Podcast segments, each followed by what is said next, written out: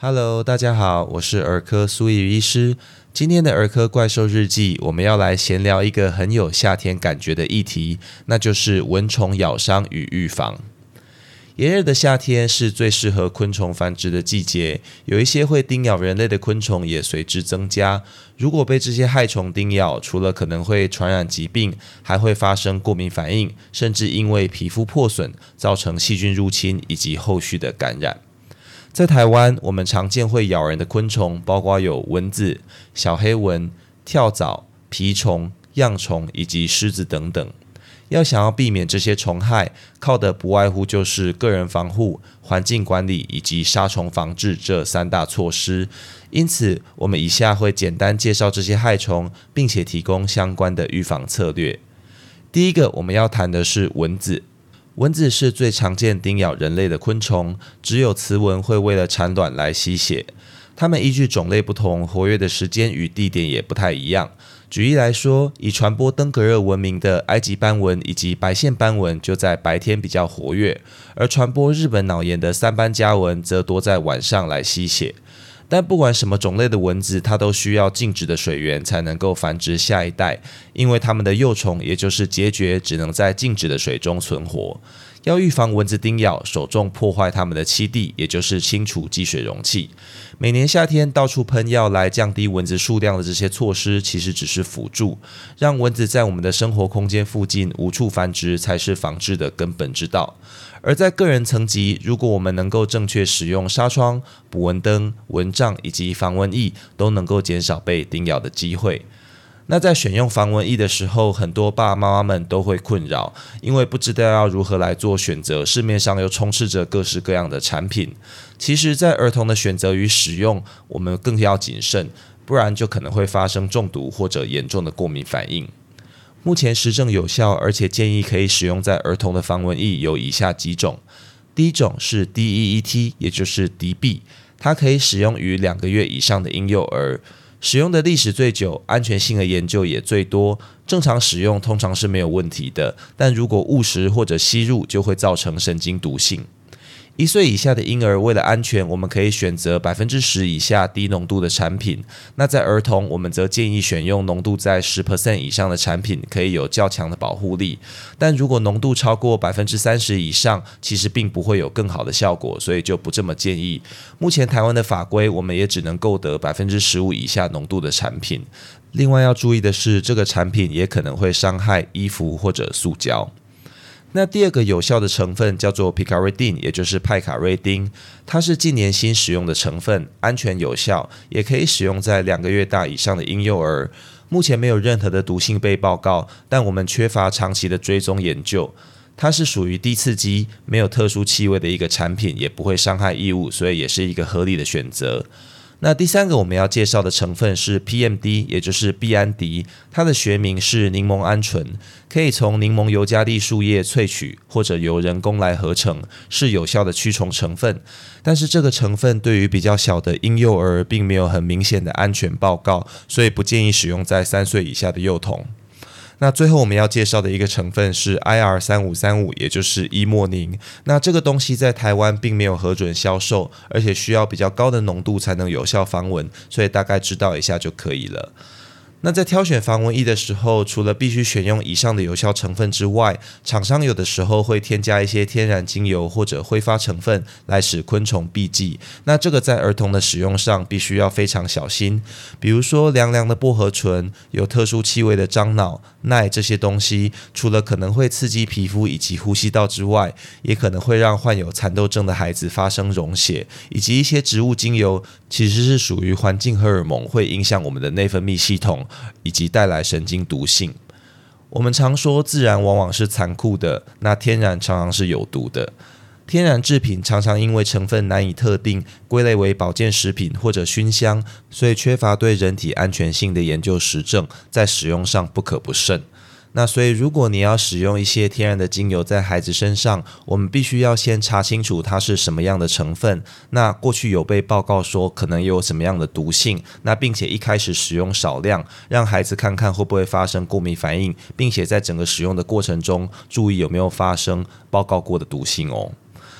那另外，正确使用防蚊液的方法是在户外使用，以免在喷洒的时候不慎吸入，而且只能喷在衣物以及暴露在外的肢体。我们去尽可能减少皮肤的吸收面积。一旦结束户外活动，就应该用肥皂与清水来洗净皮肤，并且把换下的衣物去洗涤。最后，一些号称有作用的驱虫手环、防蚊片、超声波振动仪这些产品，其实都缺乏科学实证，而不建议使用。就算你在手环里面加入前述的有效成分，也只能预防蚊虫停在手环上而已，并没有办法防止蚊虫叮咬哦。那另一个会困扰爸爸妈妈们的问题是，婴幼儿在被蚊子叮咬的时候，常常会比成人有更严重的局部反应。肿一大包，不止看起来心疼，有的时候也很难跟细菌感染的蜂窝性组织炎去做区分。通常这个时候要区分，最重要的是时间。如果在叮咬数小时后就肿到很大，而且伴随红痒热痛，甚至起了一些小水泡，这个东西比较像局部反应，或者我们称之为过敏性水肿，或者蚊咬综合症 （Skeeter Syndrome）。一般在一天之内就会肿到最大，而且在数天后就会逐渐消退。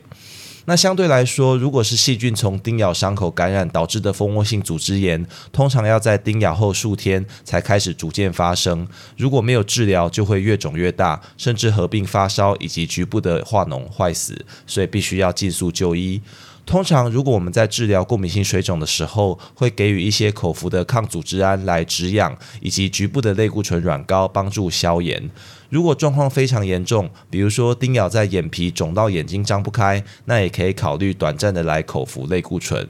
因为它的病因是对昆虫唾液的过敏，而不是细菌感染，所以抗生素是不建议使用的。相对来说，如果是叮咬后数天才开始肿胀的病灶，甚至有合并发烧，我们就会怀疑是否为蜂窝性组织炎，而需要使用抗生素来治疗哦。那第二个我们要介绍的害虫是小黑蚊，其实它的正式名称是台湾霞虻，它不是蚊子，是体型更小，大约一到两个 mm 的昆虫。它跟蚊子一样，只有雌性会为了产卵而吸血，飞行的时候安静无声，而且不像蚊子会主动寻找猎物，它会躲在树丛、水沟边等的阴暗处去等待，伺机吸血，不会飞得很远。虽然目前没有任何它们传播疾病的证据，但因为叮咬的时候没什么感觉，而且常常像忍者一样，好几只从暗处蜂拥而出，就会在孩子的脚上留下一大堆红豆冰，又痒又不舒服。它们的幼虫是生活在陆地上，但不耐干燥，而且以藻类为主食。潮湿的土壤、水沟边的青苔、盆栽、竹林都是它们很喜欢的环境。要预防小黑蚊，除了去刮除青苔、铺设一些碎石细沙、种草来维持土表干燥以外，用塑胶布去阻隔栖地与人类活动的空间，也会有很好的防治效果。而在个人层级，除了前面防蚊的措施都对小黑蚊也有效之外，因为它们的口气比蚊子短，妈妈们如果担心被咬，只要穿着网袜加丝袜两层，就能让它们不得其门而入，避免叮咬喽。那第三个我们要讲的是跳蚤。跳蚤它由于善跳，而且不会飞，叮咬的痕迹常常看到在小腿以下，而且会呈现直线或者三角形排列，间隔数公分的小红点。那跳蚤可能会传播鼠疫、猫抓病、鼠蚤型斑疹伤寒等等的疾病。由于它的生活史完成必须仰赖动物宿主，预防上以个人卫生习惯的维持、灭鼠以及家中宠物定期除虫是最为重要。那如果你确定其实是有藻害的话，必须要合并药物喷洒在动物经过的地方除藻，不能只移除或者治疗动物。因为如果你只移除或治疗动物的话，潜伏在环境中等不到宿主吸血的饥饿成虫就会饥不择食叮咬人类。这个东西在之前台大的病房有发。生过哈，所以要非常小心。那另外，环境的清洁与保持干燥也有助于防治哦。那下一个我们要介绍的害虫是蜱虫。蜱虫是八只脚的节肢动物，它不算昆虫。从幼虫到成虫都以吸食脊椎动物的血液为生。它可能会传播莱姆病、发热病、血小板综合症等等的疾病。它们主要栖息在草丛、树林等野外环境，所以当带着孩子去进行户外活动、踏青的时候，必须格外小心。穿着长靴、长袜、长裤，并且使用前述的一些敌避、派卡瑞丁等的保护是有效的策略。万一不幸被蜱虫叮咬，因为它的口气会深深嵌入肉里，需要用镊子进行移除。这个时候可以就医，并且寻求协助。那再来，我们要介绍的是恙虫。恙虫其实是一种螨呐，就是 mite，它也是八只脚的节肢动物，不算昆虫。它们体型极小，肉眼是无法观察到的，主要以老鼠为宿主，栖息在草丛、树林等野外环境，并且伺机叮咬人类，跟上一个我们讲的蜱虫是有点像的。那恙虫会传播恙虫病，也就是一种叫利克次体的病原的感染，它会引起发烧、结膜充血、淋巴结肿大等症状，而且被叮咬的位置常常会形成黑色的交痂。由于这个病致死率颇高，所以如果有疑似的症状，就必须尽速就医治疗。预防的策略是与蜱虫类似的，以衣物与化学的防护为主。那今天我们最后一个要介绍的是狮子。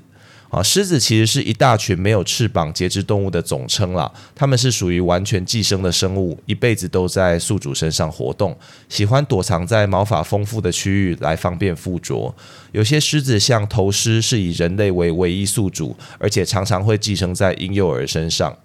被狮子寄生的症状主要是皮肤的红痒以及脱屑，那有时被叮咬的伤口也会引起继发性的细菌感染。如果你去注意这些呃被狮子寄生的毛发，你会看到毛发上面可能有一颗一颗白色的它们产下来的卵。那诊断上主要以目视有没有活动中的狮子为主，使用一些细齿的梳子沾湿去梳理毛发，就有助于发现狮子以及移除它。治疗上，呃，会使用杀虫药，并且合并清洁，就非常有效。同住或者同睡的家人也应该来预防性投药。剔除毛发，减少狮子躲藏的地方，可能也有帮助。但这个做法对孩童可能就会造成不少的心理压力。另外，也不建议因为被狮子寄生就请假不去上学，因为狮子只会爬不会跳啦。所以只要配合治疗，并且避免寄生部位的接触，通常是不会造成传染的。那今天我们介绍了几种在台湾常见会叮咬人类的害虫。那台湾毕竟是处于亚热带啦，在夏天我们要特别注意这些虫虫危机。只要对这些常见的威胁有了基本的认识，正确预防，就可以保护孩子免于各种传染疾病，安全进行户外活动喽。以上就是今天的全部内容。如果你喜欢本频道，欢迎按下关注、订阅，并且分享给你周遭的亲朋好友，这样就能收到本频道的最新通知，也让苏医师有动力提供大家更优质的内容喽。我是苏医师，我们下次见。